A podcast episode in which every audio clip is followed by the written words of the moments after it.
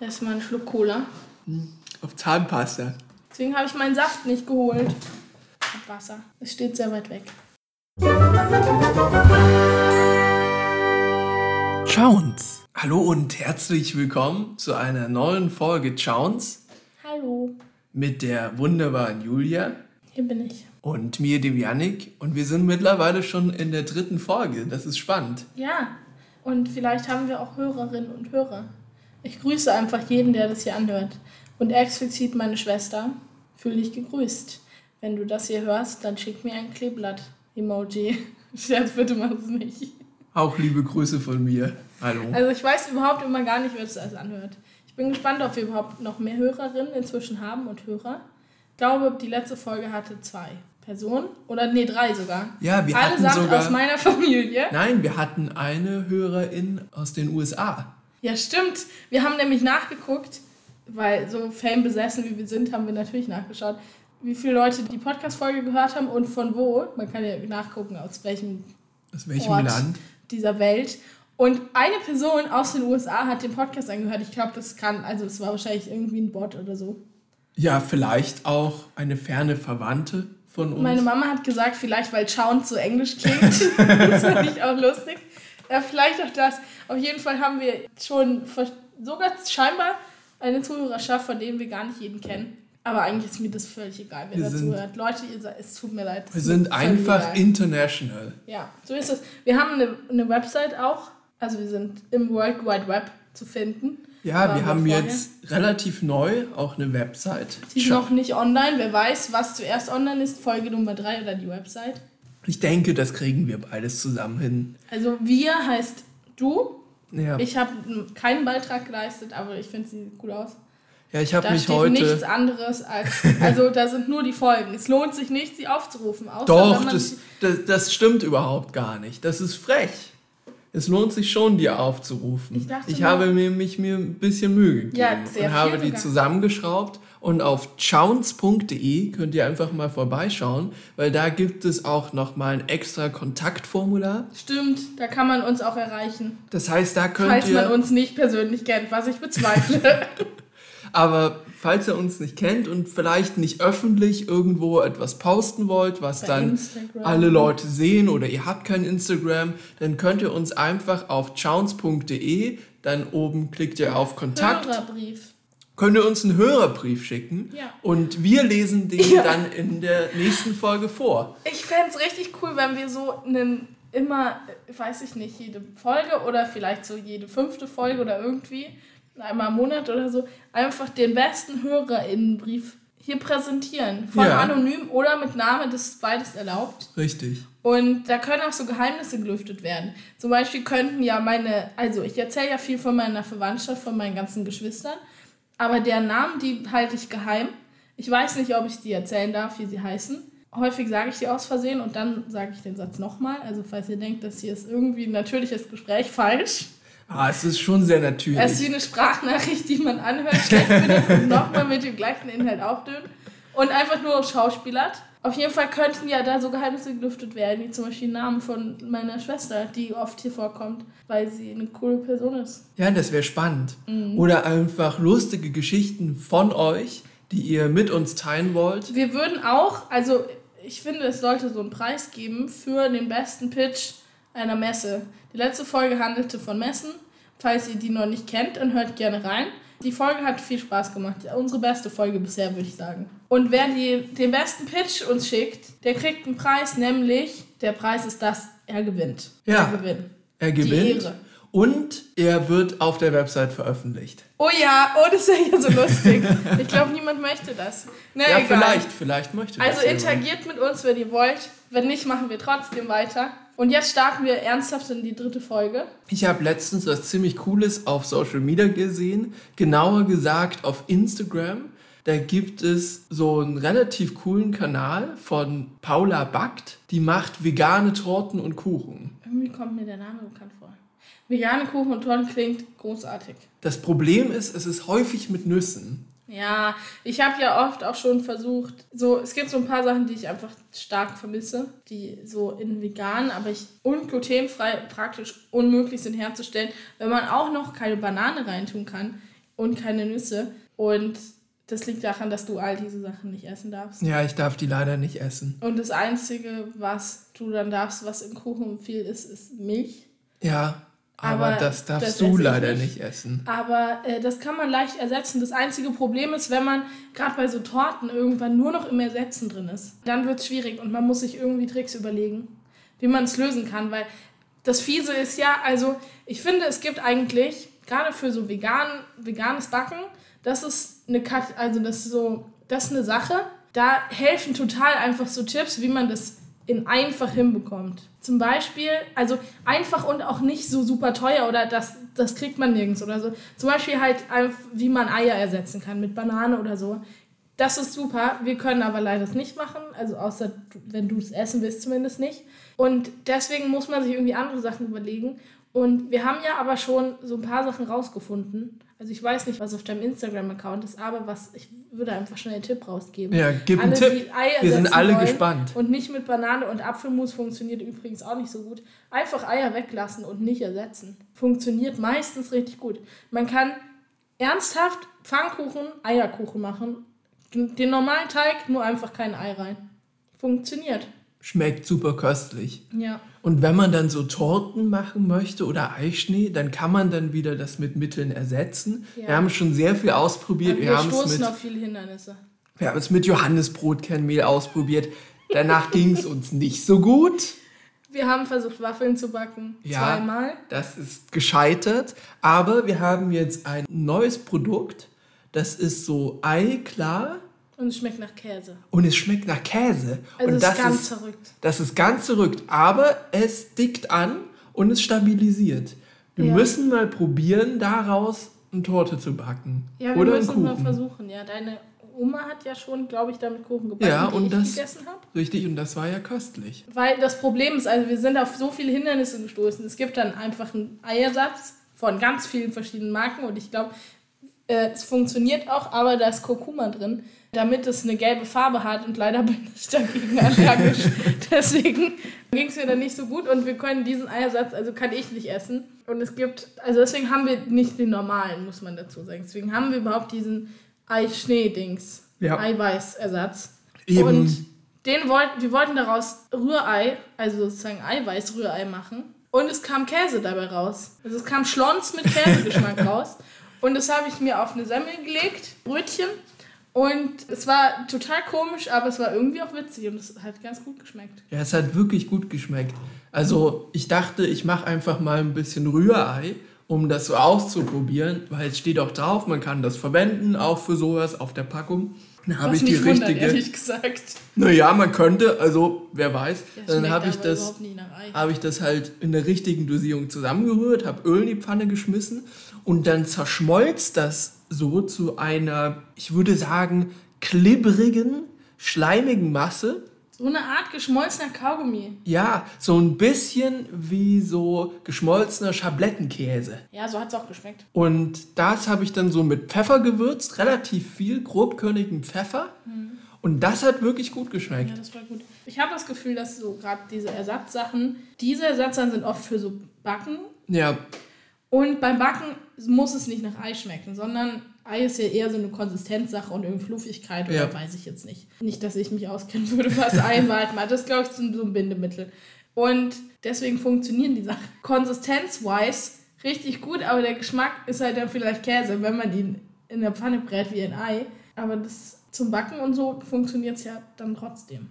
ich glaube, dieser stark käsige Geschmack kam auch durch die Würzung. Und vielleicht auch einfach durch die Pfanne, in der es gemacht wurde. Wir haben so eine gusseiserne Pfanne und naja, ich glaube, die nimmt so ein paar Aromen auf. Ja, aber ich habe ja vorher keinen Käse drin gehabt. Stimmt eigentlich noch nie, weil dieser Nee, Pfanne Käse. da war noch nie Käse drin. Naja. Also ich glaube, dass es die Würzung war. Dieser, dieser Pfeffer, diese leichte, leichte Schärfe dann mit dem, mit dem Salz. Ich glaube, daher kommt dann einfach dieser Ich glaube, Pfefferkäsegeschmack. das war wie der Raum der Wünsche. So mein innerster Wunsch, den ich selbst nicht wusste, war jetzt Käse auf meine Semmel Ja. zu tun. Dann hat es halt so geschmeckt. Richtig. Mhm. Und ich glaube, würzt man das zum Beispiel eher so mit Paprika oder sowas oder Schmeckt's Tomate nach Paprikakäse. oder nach Paprikaei. Möglich. Möglich wär's. Möglich wär's. Vor allem, wenn du Ja. jetzt ein bisschen Schwefelsalz reinmachen würdest. Ja, kann schon sein. was ich eigentlich fragen wollte, da sind wir voll davon weggekommen. Auf dem Instagram-Kanal, den du gesehen hast, Ja. gab es da hilfreiche Sachen. Also, wie können wir. Ne, ich, ich immer noch übrigens, ich gebe mir bitte ein Tiramisu, das glutenfrei und vegan ist. Ich habe keine Lust, es selber herzustellen, das ist mega kompliziert. Ich hätte es gerne fertig gebracht. Und, aber ansonsten auch so Torten und so, ich habe da oft richtig Lust drauf, dann suche ich nach Rezepten und es ist, ist praktisch unmöglich, so eine richtige, ernstzunehmende Torte herzustellen, wo nichts von diesen Dingen drin ist. Also ich kann jetzt noch nicht so viele Tipps geben, die ich da rausgezogen habe, weil ich habe mir das noch nicht tiefgehend angeguckt und erforscht. Es war eher so, ah, das gibt es überhaupt und war fasziniert und sie sehen unfassbar köstlich aus, diese Torten, Oh, Torte. die sie da backt. Ich fand das einfach so ein spannendes Thema, darüber zu reden. Ja. Ich finde eh diese, also so, gerade wenn es irgendwo vegane Sachen gibt und man so Tipps bekommt, wie man Dinge irgendwie ersetzen kann oder so, eigentlich auch voll bescheuert, dass es ein Ersatzprodukt ist. Es ist halt einfach. Ich wollte, habe nur gerade überlegt, dass es ja, allein dass es Ersatzprodukt heißt, ja schon ganz schön viel aussagt. Ja, Darüber, das was sozusagen die normale Ernährung ist. Und Ja, ja ich finde, es aber ist auf trotzdem, jeden also Fall, über was man reden ja. kann. Trotzdem Also- geht es mir persönlich tatsächlich so, dass ich dann Sachen einfach ersetzen will, weil ich sie lecker finde, aber die dann irgendwie, keine Ahnung, Milch enthalten. Und dann gibt es, finde ich, so richtig simple Sachen, die eben niemand sagt. Sondern die Leute kommen dann mit irgendwelchen komplett bescheuerten Tipps um die Ecke. Ich habe letztens mich ein bisschen geärgert, weil ich so ein Video geschaut habe, wo Leute dann so Tipps für Leute, die sich vegan ernähren und aber ein kleines Budget haben gegeben haben. Ich dachte, das kann jetzt nicht der Ernst sein. Es war ein einziger hilfreicher Tipp drin, nämlich, dass man Hafermilch selbst machen kann. Und ansonsten, alle anderen Tipps waren, überdenkt eure Prioritäten. Vielleicht solltet ihr doch mehr Geld für Lebensmittel ausgeben. Oder nehmt einen Korb statt einem Einkaufswagen mit zum Einkaufen, dann kauft ihr nicht so viel. Oder geht nicht mit Hunger einkaufen. Oder mein Highlight auf der Welt war eigentlich, bestellt weniger Essen, sondern kocht selbst. Hä?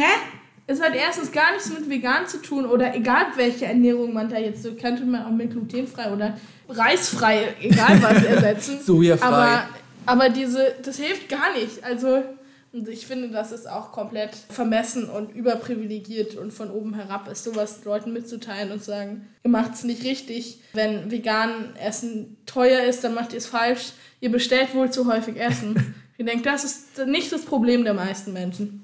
Naja, aber auf jeden Fall, da war ich enttäuscht, da gab es keine Tipps. Aber es gibt so hilfreiche Sachen wie einfach halt nicht ein Eiersatz, sondern einfach kein Ei reinmachen Absolut. funktioniert oft trotzdem.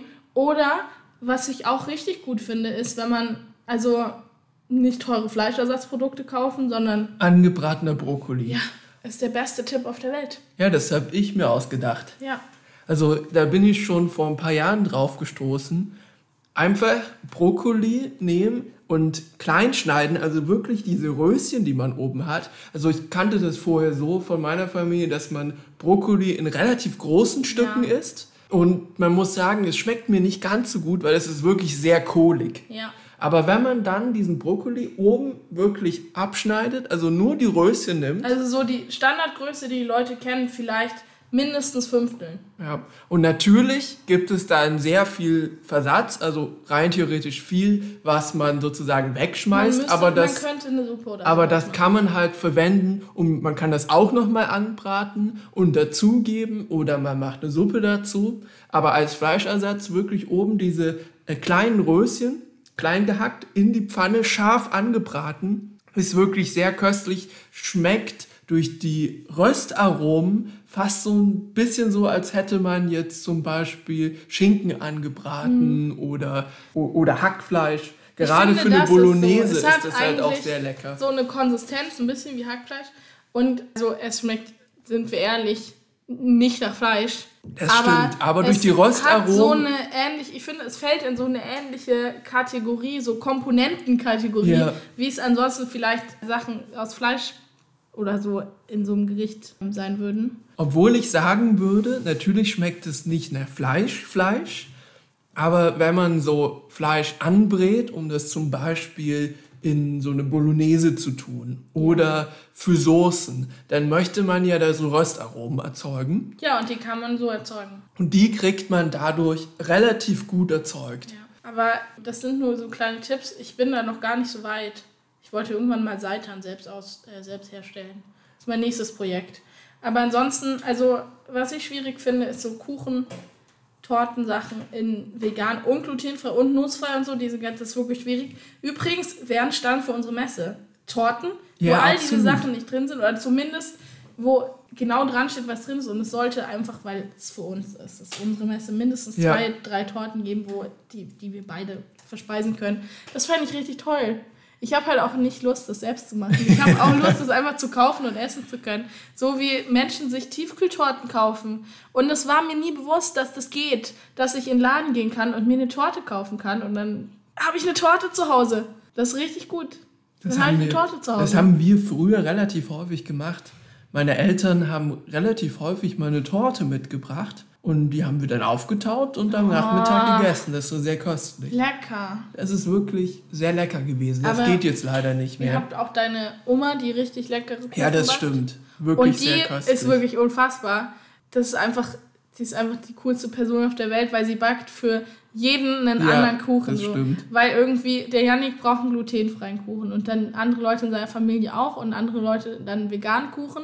Die dürfen aber Ei essen und dann, ich brauche einen veganen Kuchen. Aber ich kann nicht den Eiersatz nehmen, den der Janik isst, weil da ist ja Kurkuma drin. Deswegen habe ich nochmal einen extra Ja. Kuchen bekommen, der dann irgendwie mit Eiweißersatz gemacht wurde. Und das ist einfach, das gab dann drei Kuchen oder vier, Ja. die so jede besonderen Essenseigenschaften der Person so bedient haben. Und all diese Sachen backt sie einfach und sie schmecken alle super lecker. Die sind wirklich sehr köstlich. Und ich finde, dass sie sich da selbst übertrifft. Dann kommt Das sie stimmt. wirklich so mit drei, so für jeden einen Kuchen. Ich hatte einfach, es gab einen Kuchen, der war nur für mich. Ja. Der war so auf all meine, mich perfekt abgestimmt. Das fand ich richtig toll. Ich musste meinen. Kuchen leider mit meiner Mutter teilen. ja. Und meine Mutter. Und wie war so das, wie lief's so? Für das Verhältnis, wer hat wie viel Kuchen bekommen? Ja, eigentlich habe ich gedacht, ich kann mir da ein bisschen mehr Kuchen ersnicken. Aber wir haben den dann eingefroren. Bei deinen Eltern. Richtig, bei meinen Eltern. Und ich dachte jedes Mal, wenn wir dann zu Besuch kommen, kann ich mir dann noch ein schönes, leckeres Stück Kuchen aufbacken. Nach der Rechnung hätten wir halt wochenlang Kuchen gehabt. Richtig. Also das nächste Mal, als wir da waren, hatten wir noch Kuchen. Also ich hatte noch Kuchen, aber da Richtig. war schon was weg. Also es ist nicht so, mein Kuchen dürfen auch alle anderen Ja. essen. Ja. Außer Bei mir war auch noch was da. Das nächste Mal noch war noch ein ganz kleines Stückchen da, aber dann war es schon vorbei. Das Stück war mini, mini, mini. Das war so ein Anstandsstück. Und ich hatte noch Kuchen, weil da war Obst drin, das sonst niemand mochte. Nämlich irgendwie Physalis. Was Ja. super lecker schmeckt. Übrigens, Physalis in Kuchen richtig gut. Das kann ich sehr empfehlen. Es schmeckt so ein bisschen wie Rhabarber oder so, was ich auch richtig gut finde. Nur wäre ich nie auf die Idee gekommen, Physalis in Kuchen Finde ich auch eine großartige Ich Idee. genial. Ich hätte es auch gern probiert, aber Ja, ich durfte leider nicht. nicht. Ja. Ja, und das finde ich so schade. Und hier haben wir erneut so viel Essens-Content, jetzt letzte Folge auch schon. Aber da sieht man, wie nötig unsere Messe und unser Einkaufsladen ist. Ja, aber ich finde Essens-Content auch super interessant. Vor allem ein Quick-Tipp noch an der Stelle. Ja. Wenn man glutenfreie Kuchen herstellen will, kann man eigentlich immer Weizenmehl durch glutenfreies Mehl ersetzen. Behandelt es so, als wäre es ganz normales Mehl. Absolut. Das kann man mittlerweile eigentlich fast überall kaufen. Im Konsum, im Edeka, im Rewe, Im Lidl, im Lidl. DM, im Rossmann und in allen weiteren Supermärkten. gibt es auch eine Auswahl an unterschiedlichen Mehlen. Das sind meistens dann so Mehlmischungen. Ich da kann sind aber dann die unterschiedliche. Universalmischung empfehlen. Wir hatten nämlich mal die extra Keks- und Kuchenmischung und die kann ich nicht so sehr empfehlen wie die Universal für alles Kuchen. Ja, das stimmt. Mehlmischung. Das schmeckt am besten. Auf jeden Fall ist es dann ist es so eine Mischung aus unterschiedlichen Mehlen, meistens Maismehl und Reismehl. Ja. Bei manchen ist da noch ein bisschen Buchweizenmehl drin. Die finde ich nicht ganz so gut. Ja. Aber das geht dann eher so Richtung brotig, also wenn es dunkler werden soll. Buchweizenmehl ist ja eher so ein bisschen vergleichbar wie so Roggenmehl von der Färbung her. Ja, aber das nischig. Finde ich super spannend, aber ich finde ich einen guten Tipp. Also ganz Ja. ehrlich, bevor ich das wusste und es ausprobiert habe, habe ich echt gedacht, Mensch, das ist viel komplizierter. Ja, und das finde ich, da sagst du was, das ist mir aufgefallen. Als ich dich kennengelernt habe, war ich ein bisschen überfordert von den ganzen Unverträglichkeiten, die da so existieren. Und dachte mir, oh je, so, das wird kompliziert. So, was isst man dann irgendwie zu Hause geht's noch, aber wenn man unterwegs ist, wird es ganz schwierig. Es ist Gott sei Dank so, dass es unterwegs meistens ehrlich gesagt nicht so kompliziert ist, weil im Supermarkt geht's immer mindestens. und du isst auch einfach alles und du darfst Pommes essen. Das heißt eigentlich egal, wo man es kriegt. Auf jeden Fall dachte ich mir, das ist schon ganz schön viel. Ich habe dann auch das manchmal vergessen und es kam mir vor, wie du, was darfst du überhaupt essen? Und nach mindestens spätestens einer Woche wusste ich, okay, so ernst ist es nicht. Fast alles darfst du essen. Und es gibt halt auch sehr einfache Ersatzprodukte. Aber was mir auffällt, ist, dass halt Leute, die, also so wie es mir auch ging, die damit jetzt einfach sich nicht beschäftigt haben, weil sie keinen Grund dafür haben, davon mega eingeschüchtert sind und das Gefühl haben, du führst eigentlich ein tristes Leben, in dem du nur glutenfreies Brot und schlechte Nudeln snacken kannst oder vielleicht Kartoffeln und Brokkoli essen und mehr gibt's für dich nicht da draußen, weil man das halt irgendwie überschätzt fast so ein bisschen. Und deswegen finde ich, ist es so von uns richtig gut, also ich richte das jetzt konkret an meine Familie eigentlich, wenn ihr uns das nächste Mal in München empfangt, dann, dann nehmt diesen Podcast und alles, was wir hier, was wir so rausgeben, einfach, um zum Beispiel uns eine Torte zu backen, die uns dann empfängt, weil ihr uns so sehr vermisst und uns so lange nicht mehr gesehen habt und uns dann mit einer Torte erfreuen wollt. Und diese Torte, ich fasse es nochmal zusammen, die sollte bitte vegan sein, glutenfrei, nussfrei. Vegan bedeutet übrigens nicht nur fleischfrei, sondern auch eifrei und milchfrei. Und Honig dürft ihr reinmachen. Das Ja. Aber man muss Und auch auf jeden Fall auch keine Honig Banane. Macht uns einfach einen Kuchen. Oder wenn ihr mich richtig glücklich machen wollt, weil ihr mich so stark vermisst und dann würde ich das direkt zu spüren bekommen, wäre natürlich, wenn ihr ein veganes und glutenfreies und nussfreies Tiramisu ohne Alkohol bitte auch. Wenn ihr das bitte bereitstellen würdet, fände ich recht nett und auch angemessen eigentlich. Ja, das würde ich auch gerne mal Behandelt probieren. mich bitte wie Königin. Aber zu der Unverträglichkeiten-Sache, Mhm. Ich kann das irgendwie verstehen, dass das so sehr einschüchternd ist, weil man schon. auch die Sorge hat, wenn ich jetzt sozusagen Gastgeber bin für Leute, die bestimmte Dinge nicht vertragen, Ja. habe ich natürlich auch immer Sorge, dass ich da einen Fehler mache. Ja. Aber ganz häufig braucht man sich da gar nicht so große Sorgen machen, weil diese Menschen, die das haben, die kommunizieren das im besten Fall. Und die wissen ja auch, wenn sie jetzt da eine Nuss sehen, Richtig. dann essen sie Dann die nicht. essen sie die nicht. Und wenn da Und du Nougat merkst ja auch, ist, wenn dann Brot liegt, so. Richtig. Und die meisten Menschen, die eine Glutenintoleranz haben oder eine Unverträglichkeit gegenüber Gluten, die können das dann auch riechen und schmecken und das ist dann wirklich. Und was ich auch noch weitergeben wollte, um die Angst zu lindern, die Folgen treten nicht sofort auf. Also wenn ihr nur Gastgeber für einen Abend seid, dann ist es eigentlich für euch gar nicht so schlimm. Das ist dann eben für den Janik und mich blöd. Die Person, wo wir dann hingehen, für die ist es doof. Aber ich verstehe schon, dass man davon so ein bisschen eingeschüchtert ist. Und Ja, ich auch. Es ist, es Aber ist das dann so ein riesiges. Thema und die Leute haben auch irgendwie Mitleid dann, was total ja, unnötig das ist. braucht man nicht. Aber ich glaube, was äh, ist vielleicht auch ein bisschen vermessen von uns, da so zu sagen, ja, ja, aber ihr macht euch ganz unnötig Gedanken, weil für uns ist es ja inzwischen Routine, Ja, für das dich stimmt. sowieso, für mich inzwischen auch. Aber am Anfang habe ich auch irgendwie meinen Hafermilchlöffel in dein Müsli gesteckt und dann musstest du zumindest diesen Teil isolieren ja. Oder vielleicht sogar das ganze Ding wegschütten, weil ich einfach nicht dran gedacht habe und das war mir voll unangenehm und dir war es völlig egal. Aber trotzdem, ich wollte, man will halt irgendwie das so perfekt machen und nicht, dass man das so vergisst und dann jemandem vielleicht gefährdet oder dass es ihm schlecht geht deswegen. Und es klingt bei dir schon immer nach super viel Sachen, die du nicht darfst. Aber das meiste man- darf ich eben doch. Das ist eben Ja, das bei den meisten Sachen passiert nicht so viel. Ja, aber ich kann, was ich glaube, was man so sehr schnell vergisst, ist, ich kann ja alles essen, außer eine Handvoll Dinge nicht. Ja. Und das ist ja wirklich nicht so viel, Ja. wenn man bedenkt, was für großartiges, köstliches Essen da draußen existiert. Ja. Und dann gibt es einfach nur so fünf Zutaten, die darf ich eben nicht essen. Ich weiß. Aber alles andere eben schon. Und das ist ja super, super viel. Ich glaube, es ist aber schwer, wenn man, wenn wir jetzt wohin kommen und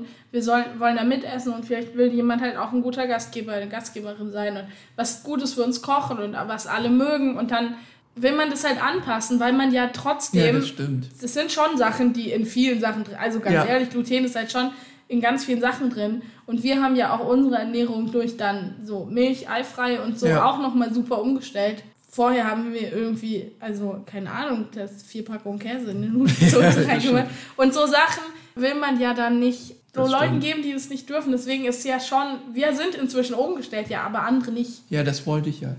Und deswegen ist es halt, für die sind es schon viele Sachen dann. Ja, absolut. Das, Die sich denken, keine, irgendwie, dann komme ich noch dazu, dann ist hier noch keine Milch drin. Und dann denkt man sich schon kurz, was bleibt denn noch übrig? Und ich sag euch eins, bei Torten wenig. ja, Spärlich ist die Auswahl. Und ich bin traurig darüber. Aber da gibt es auf jeden Fall Lösungen. Ge- Gerade was so dann diese Sahnecremes und so gibt, da kommen wir wieder nämlich auf Paula Back zurück. Da hat sie nämlich coole Sachen. Dann so bestimmte Ersatzprodukte, die man da nehmen kann. Ja. Du hattest ja auch schon mal was da herausgefunden gehabt, so dann so Naturquark und so. Hm, das stimmt, aber weißt du, was mir mega auf den Senkel geht? Cashewnüsse. Ja, das Äh, stimmt. kommt mir bitte nicht mit euren Cashewnüssen beim Backen. Nee, das ist mir allein da. Da muss man die über Nacht einweichen, da bin ich schon raus. Ja. Das nervt mich schon. Ich will sowas Simples haben wie nimm Apfelmus statt ein Ei oder lass das Ei einfach weg. Ja. So bitte so simple Tipps, das fände ich Ja. so schön. Und oft klingen, finde ich, gerade bei so veganen Backrezepten, die Sachen tut mega eklig. Also man denkt sich, es kann nicht gut schmecken, wenn da Kichererbsensaft drin ist. von so einer Kichererbsendose. Und am Ende schmeckt es, glaube ich, super gut. Ja, Aber mir fällt es noch schwer, dann so den Aufwand zu starten, wenn ich Ja. bisher immer noch das Gefühl habe, dass das eigentlich nicht gut sein kann. Wir haben, Köstlich. wir haben letztens eine Dokumentation auf Arte geschaut zum Thema Gluten. das da fand ich auch super Messe. spannend. Ein bisschen. Ja, so ein bisschen in, in kleinen. Ja, da gab es fast unsere Messe. Also es war so eine glutenfreies Essenmesse, weil das scheinbar in den USA ein Riesending ist und irgendwie so ein Trend. Leute ernähren sich glutenfrei, auch wenn sie gar keine Unverträglichkeiten haben. Und was ich da super spannend fand daran, weil sie sind so ein bisschen der Frage nachgegangen, warum gibt es heute viel, viel, viel mehr Glutenintoleranzen und Unverträglichkeiten als vor 100 Jahren?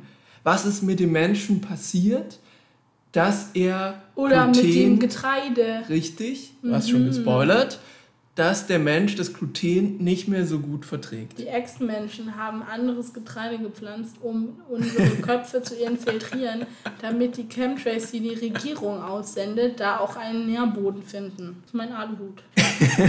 Soll ich dir schnell einen basteln? Ich habe ganz viele am Vorrat, natürlich, klar. Ah, kannst du dir aus So deiner kann man nämlich Hosentasche ähm, ziehen? unbehelligt durch Leipzig laufen, da wird man nicht angepöbelt. Ah, Das ja, ist ein verstehe Scherz, ich. so ist es hier nicht. Das ist ein totaler Scherz.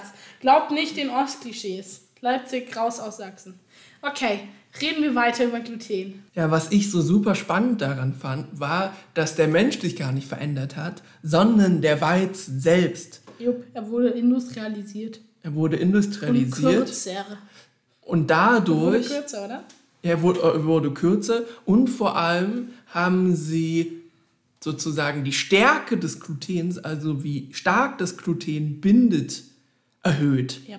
Dadurch kann das Mehl dann, wenn es verarbeitet wird, von Maschinen besser verarbeitet werden, Yep. weil der Teig viel stärker klebt Ja. und dadurch nicht so schnell reißt. Und das ist in der Massenproduktion natürlich sehr hilfreich. Ja. Aber für den Konsumenten und die einfache Konsumentin von nebenan kein Problem erstmal, außer man kriegt dann eine Unverträglichkeit. Ja, also was sie festgestellt haben, dass dieses Gluten allgemein schwerer verdaulich ist. Das bedeutet, dass das Weizen im Laufe der Zeit immer schlechter im Allgemeinen von uns verdaut werden konnte. Für den normalen, das hast du ja gesagt, ist das immer noch kein Problem, weil dann wird es eben schwerer verdaut. Ich glaube, sie haben gesagt, der Stoffwechsel wird nur verlangsamt.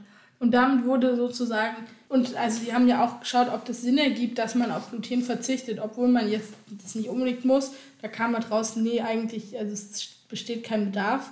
Aber das, diese, hohe Kon diese hohe Konzentration von Gluten löst schneller Unverträglichkeiten aus oder so Sachen. Ja. Halt vor allem nicht nur Unverträglichkeiten, sondern Allergien. Ja. Da ging es um Zöliakie.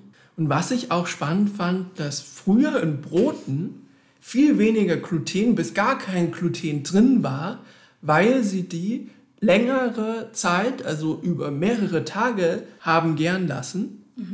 wodurch das Gluten zersetzt worden ist Ja. durch den Es Gärprozess. baut sich wohl ab nach der Zeit. Ich habe keine Ahnung von sowas. Das Und- heißt, dass unsere Industrieprodukte, jetzt unsere Industriebrote, die nur so 20 bis 30 Minuten gären, Ja. eine viel, viel höhere Konzentration an Gluten haben als vor 80 bis 100 Jahren. Und das finde ich krass. super krass. Ja, das war interessant. Wir haben die Doku nicht zu Ende geschaut, weil ich war müde dann. Deswegen können wir euch nicht sagen, was das Endergebnis war. Aber so weit sind wir gekommen und es war wie verrückt. Denn ich merke bei sowas immer, wie wenig ich weiß. Einfach, ich merke dann, was für krasse Wissensnischen es so gibt. Wo Leute, es gibt einfach Leute, die sind Experten für Weizen. Und ich meine, das ist jetzt nicht super absurd, weil Weizen ist irgendwie so schon relativ überall so, spielt, spielt überall eine Rolle so. Viel Weizen-Content auf dieser Welt. Aber trotzdem gibt es dann so Experten, die sich dann reinfuchsen und die dann so sich super gut auskennen mit so alten, antiken Weizensorten und sowas. Was ich total lustig finde. Dann merke ich immer erst, was es so für, für Dinge gibt, wo es Experten gibt und Leute, die sich da super auskennen. Und das ist so ihr Lebensinhalt. So in deren Leben spielt Weizen so eine absurd riesige Rolle. Oder nicht absurd, aber auf jeden Fall für mich eine verrückt große Rolle. Und das gibt es in so vielen Bereichen. Es gibt so Leute, die sind vielleicht, keine Ahnung, für die sind so Seesterne einfach der Lebensinhalt. Ja. Einfach der Seestern. Und das finde ich interessant, weil ja Leute, also jeder hat ja irgendwie so seine Themen, so wie wir jetzt schon die zweite Folge Über in Essen Folge reden. über glutenfreies und veganes Essen und so unterhalten, was für andere Leute null eine Rolle spielt. Da sind wir Spezialisten. Und ja, nee, aber zumindest Schon ein bisschen. ein bisschen vielleicht. Ich bin keine Spezialistin, aber ein bisschen. Okay, jetzt soll ich es noch dreimal sagen. Aber so ist man ja irgendwie, das ist viel, so ist man geframed irgendwie. So sieht man die Welt dann. Die einen sehen sie aus der, so wir sehen sie aus der Bubble des Gluten und veganes Essen sollte mehr zu kaufen sein oder so. Und jemand anderes denkt sich, wieso wird nicht mehr über Seesterne gesprochen? Und so sehen wir die Welt. So, ich habe die veganen Brille auf oder gl- glutenfreie Brille. Horst Günther Dietmar hat einfach die Seesternbrille auf. So sieht er die Welt. Und das fand ich, finde ich lustig. Ja, und er sieht überall Seesterne. Ja, zumindest In kann er eine. Verbindung herstellen. Denn so hat er Kunst. seine Wohnung eingerichtet. Er hat, in einfach eine, er hat einfach eine Seesternwohnung. Er hat nur Sessel und die sind seesternförmig. Setzt man sich so rein und dann klappt man so die Ärmchen oben, fupp, Ja. dann ist man nur drin. Und da fühlt sich Horst Günther wohl. Ja. so ist es. Aber wenn wir jetzt schon so über Ich habe jetzt an Seesterne gedacht, weil ich das in meinem Farmspiel vorkommt. und wenn wir jetzt so über unsere persönliche Sicht auf die Dinge Mhm. reden, sag mir mal, wie ist gerade so deine Social Media Bubble? Das ist eine random Überleitung, aber ich kann es dir mitteilen. Ich bin jetzt auf Seesterne gekommen, weil ich bin in verschiedenen, ich bin in verschiedene Nischen abgetaucht wieder. Ich spiele ein neues Spiel an meinem Handy. Da hat man so eine Insel, die muss man bewirtschaften. Es ist ein Farmspiel. Man muss die Insel bewirtschaften. Und da gibt es Seesterne und die geben Salz. Und Salz ist kostbarer Rohstoff. Ich habe gerade kein Salz. Deswegen kann ich nicht kochen. Deswegen kriege ich keine Energie. Ein Problem. Deswegen muss ich warten. Das ist so ein Spiel, wo man dann halt drei Stunden wartet. Und dann hat Oder Geld ausgibt. Ja, aber das mache ich natürlich nicht. Das ist absurd und peinlich. Was du aber gemacht hast, ist dir YouTube-Tutorials anzuschauen. Ja, ich kann die eine Quest nicht erf erfüllen, seit die ganze Zeit schon. Aber in dem YouTube-Video wurde es nicht verraten. Das ist auch, leider gibt es nicht so viel Info, das Spiel spielen nicht so viele Leute, weil es nicht so gut ist. Aber ich bin da voll drin. Ich bewirtschafte und ich habe ich hab zwei Ziegen und zwei Hühner und verschiedene Inseln und kann Getreide anbauen und Seesterne finden und Truhen und handeln und so weiter. Und das macht mir riesig Spaß. Und die andere Sache, die ich mache, also das ist eigentlich, damit verbringe ich meine Zeit und vor allem mein Handy-Akku. Und dann habe ich, ich bin aber noch bei einem anderen, ganz anderen Thema. Ich bin auf so YouTube-Videos gestoßen, so eine ganz bestimmte Art. Also ich habe, es ist eine Kette von Ereignissen, die ich jetzt gar nicht erläutern muss. Auf jeden Fall resultierte sie in einer ganz bestimmten Art von Videos. Und du weißt es schon, ich schaue mir zurzeit Videos über Wohnungssuche in New York an. Es sind einfach Leute, so, so 20- bis 30-jährige Menschen, die Wohnungen in New York besichtigen und dann erzählen, wie so Apartment Hunting heißt es übrigens, was ich voll witzig finde. So, als würden wir sagen, ja, wir sind gerade auf Wohnungsjagd und naja, es ist ganz schön schwer. Und Mieten, überhaupt. kaufen, wohnen, sage ich dir. Ja, die waren auf jeden Fall Wohnungsjagen, Wohnungs, Wohnungsjagen, Wohnung jagen. Und da schaue ich mir zurzeit an, wie viel so Wohnungen in New York kosten. Die erzählen dann irgendwie so, keine Ahnung, sie haben jetzt 25 Quadratmeter, das ist eine Einzimmerwohnung, aber das hat in New York einen viel cooleren Namen, weil es heißt Studio. Und, oder? Ja, ja das heißt Studio. Und was besser klingt als ein Zimmer. Und dann haben sie da nicht mal eine getrennte Küche und das ist tiny und das ist zu einem Hinterhof raus und nach Norden und keine Ahnung. Und was kostet der Spaß dann? Was kostet dann dieser Spaß? 2000 Dollar Miete Im Monat. im Monat. Das ist super krass. Und dann habe ich noch gelernt, dass man in New York irgendwie überhaupt, damit man seine überhaupt Application so einreichen darf, muss man auch noch Bewerbung. mal schon mal die, danke, die ganze Kaution vorab zahlen und falls man die Wohnung kriegt, fließt es dann in die Kaution ein. Die Kaution ist dann höher in Wahrheit. Wenn man die nicht kriegt, kriegt man es wieder, aber du musst es halt erstmal sozusagen dem Pfand abgeben, damit die überhaupt denken, diese Person ist es wert, in Erwägung gezogen zu werden. Das ist ja total irre. Stell dir vor, du willst dich für mehrere Wohnungen bewerben. Ja, keine Chance. Also da musst du halt super, super reich sein. Und das Beste ist, diese Leute sind ja dann schon sehr wohlhabend. Und dann wohnen die am Ende in einem kleinen Mini-Zwergenraum. Aber in New York. Ja, dafür in New York. Das schaue ich mir zurzeit an und es ist total krass. Also es ist wirklich absurd. Aber das ist ja noch mal perverser als in München. Yep. Das sind ja auch schon die Mieten extrem. Die sind richtig krass. Wir haben letztens aus Spaß und Interesse mal nachgeguckt, wie viel wir so in München für unsere Wohnung, die wir hier bezahlen müssten. Und es war... Doppelt so viel. Über doppelt so viel. Mehr als doppelt so viel. Ja. Halt, also wir wohnen hier ziemlich, ziemlich nah an der Innenstadt, so in einem Zentrumsstadtviertel. Und in München ist die Stadt ist ein bisschen anders aufgeteilt, deswegen ist so die Frage, was zählt man da als Zentrum und irgendwie nicht. Aber egal, man weiß ja, was ungefähr zentral ist und da ist es noch krasser. Ja, absolut. Also es war echt, echt ziemlich unvorstellbar. Ich weiß nicht, in München ist es krass. Es gibt ja viele andere Städte, wo es auch so super, super teuer wird und glaube ich schon annähernd genauso teuer ist. Stuttgart. Ist super ist teuer. Noch teurer, habe ich gehört. Auf jeden ja. Fall finde ich es so krass, weil das kann sich halt nie, kein normaler Mensch leisten und die superreichen Menschen und die Überprivilegierten, die wahrscheinlich nicht mal wissen, was für ein Glück sie haben, die ziehen dann halt in diese Wohnung ein und, und sorgen dafür, dass es, ich weiß nicht, die Leute, die da einziehen, sind auch nicht schuld. Es ist alles ein riesiges Problem, aber auf jeden Fall ein Problem ist, es findet sich immer irgendwer, der es zahlt. Das heißt. Ja, im Moment ist es halt. Du kannst es halt auch für 2500 Euro eine Zwei-Zimmer-Wohnung vermieten weil jemand kommen wird und es zahlen wird. Entweder in der Not oder weil es kann. Aber auf jeden Fall ist es halt so, jeder Ja, aber das Problem, durch. also ich kenne mich jetzt nicht so richtig krass gut aus mit dem Immobilienmarkt.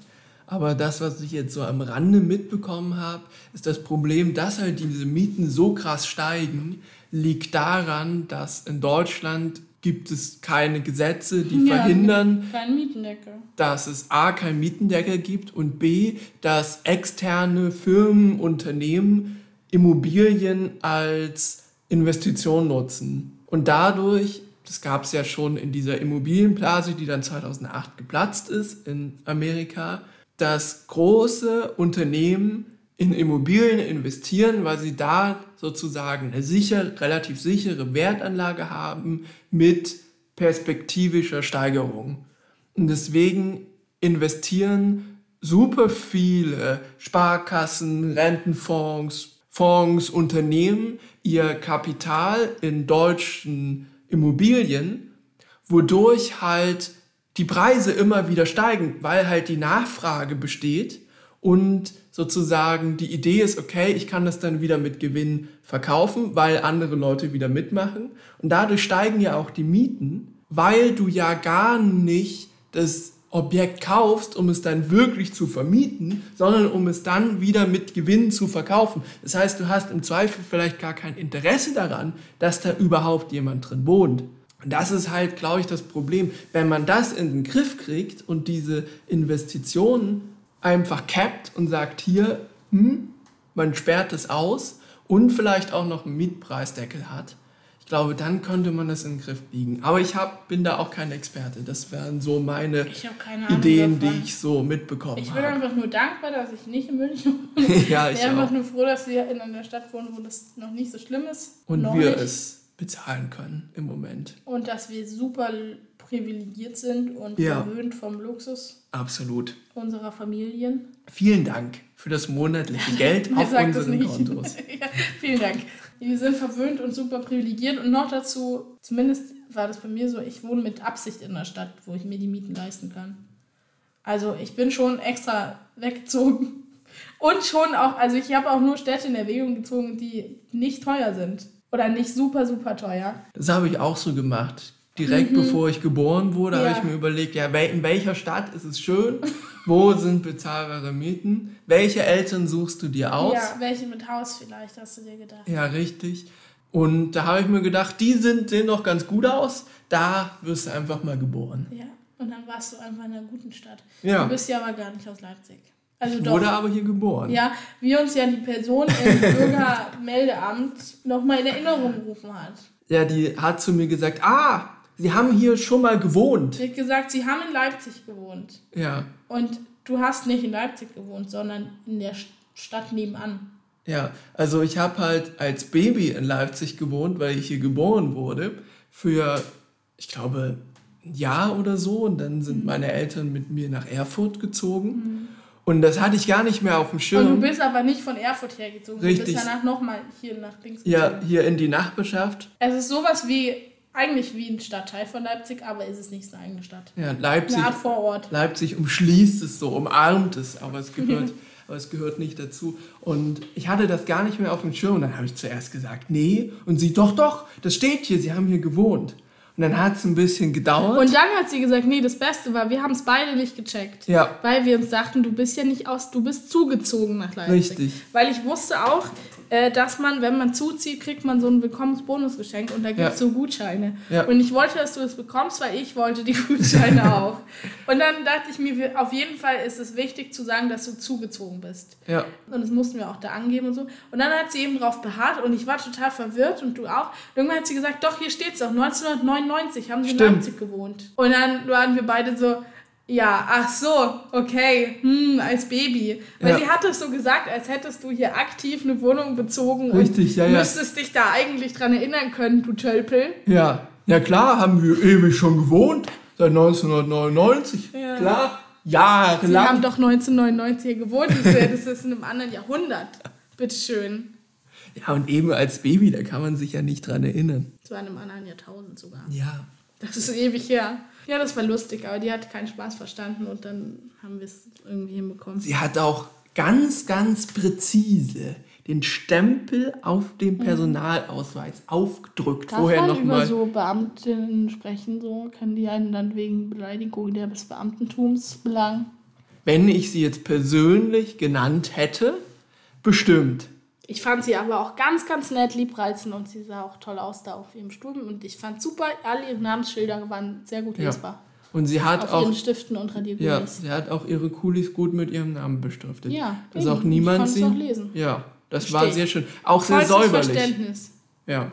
Ich finde, sie hat den perfekten Job gefunden für sich. Auch das es ist wichtig. Also es ist doch schön, wenn Leute da so aufgehen können. Und der Stempel auf meinem Ausweis, der ist so on point. Also ja. das kann keine Maschine besser erledigen. Das stimmt. Das war wirklich sehr präzise. Aber der nächste Stempel wird.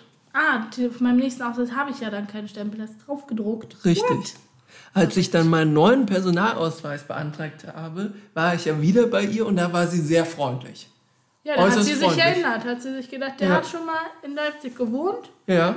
Er ist ein bisschen minder belichtet, weil er wusste es nicht mehr, aber... Und deswegen war sie besonders freundlich. freundlich zu mir. Hat sich gedacht, ja. Ja.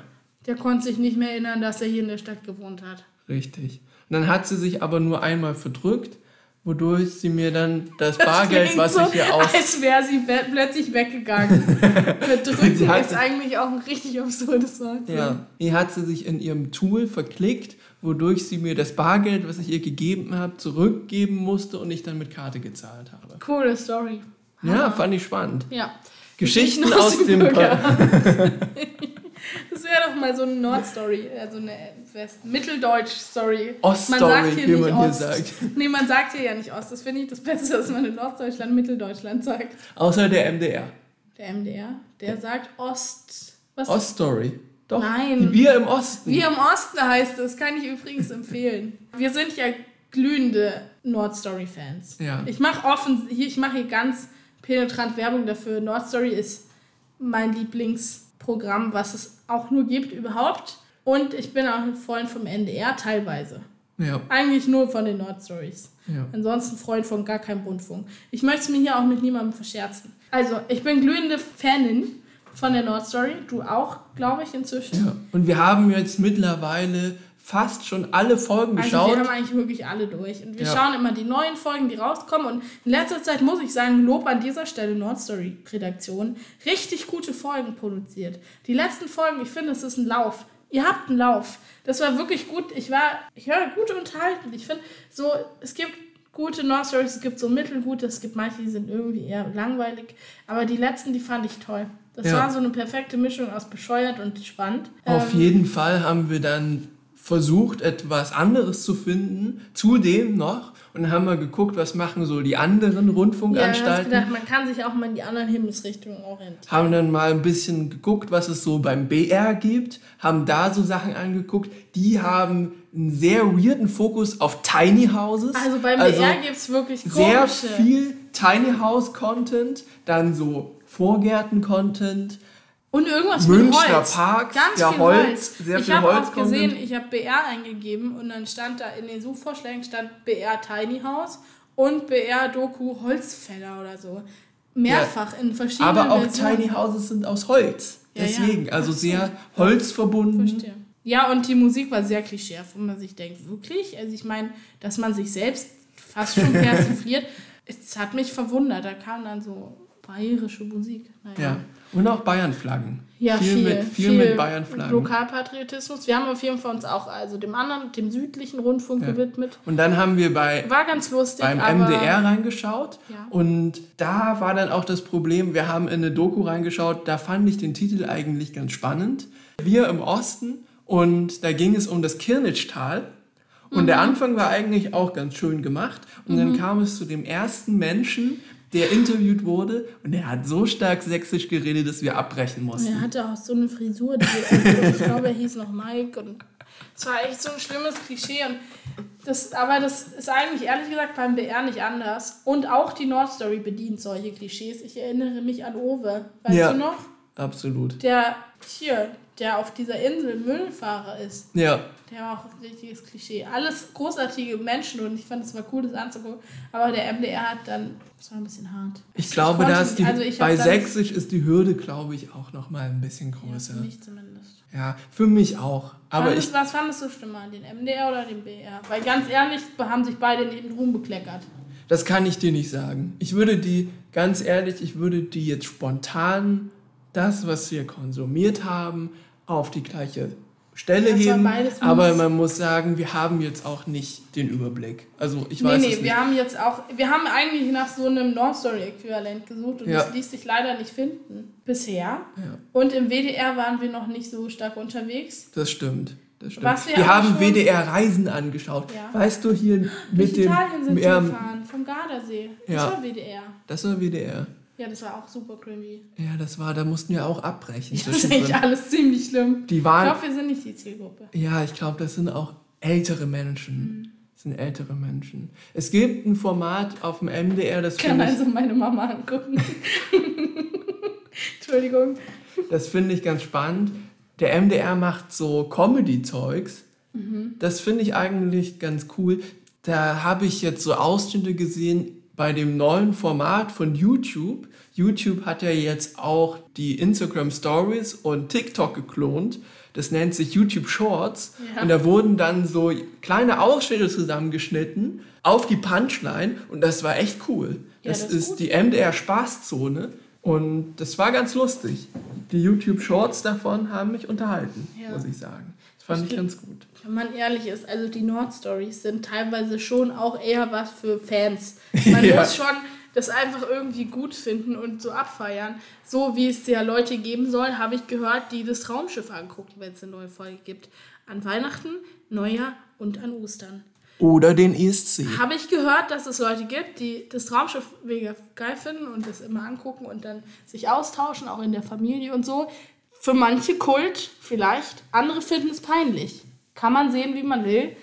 Ich finde das Traumschiff Ich großartig. liebe das Raumschiff. Ich gehöre zu den Leuten, die es richtig, richtig gut finden. Es wurde mir auch in die Wiege gelegt und irgendwie, ich, ja, so, wurde ich sozialisiert. Das wurde mir mitgegeben, das Traumschiff. Und auch die Nordstory habe ich mit meiner Mama geschaut und das fand ich immer sehr schön. Und wir haben da Sonntage damit verbracht und Ferientage. Und es war richtig cool. Und auch jetzt tauschen wir uns noch manchmal aus, wenn wir eine gute Nordstory geschaut haben, dann sagen wir Bescheid. Sagen wir dem, der anderen Bescheid und das finde ich irgendwie schön. Und deswegen bin ich davon Fan, aber man kann es, glaube ich, wenn man da wirklich gar keinen Bezug dazu hat, ist ehrlich gesagt die Nordstory wahrscheinlich fast genauso mies wie irgendwie eine BR-Doku oder eine MDR-Doku oder WDR-Reisen oder egal was es ist. Finde ich nicht so ganz. Ich finde, das ist wirklich gut gemacht. Auch ja, Ich finde schon eigentlich, in ich wollte fair sein, aber wenn ich ehrlich sein soll, die Nordstory ist besser als alles. Ja, also die Themen sind besser ausgesucht die Story drumherum ist auch meistens sehr spannend. Aber es vielleicht interessiert uns auch einfach so das Meer und Leute irgendwie. Ja, aber zum Beispiel das Kirnitschtal. Gehen wir zu dem Beispiel. Ja, das interessiert mich nicht so sehr wie Leute auf einer Nordseeinsel. Die Leute von der Nordstory sind einfach auch gut.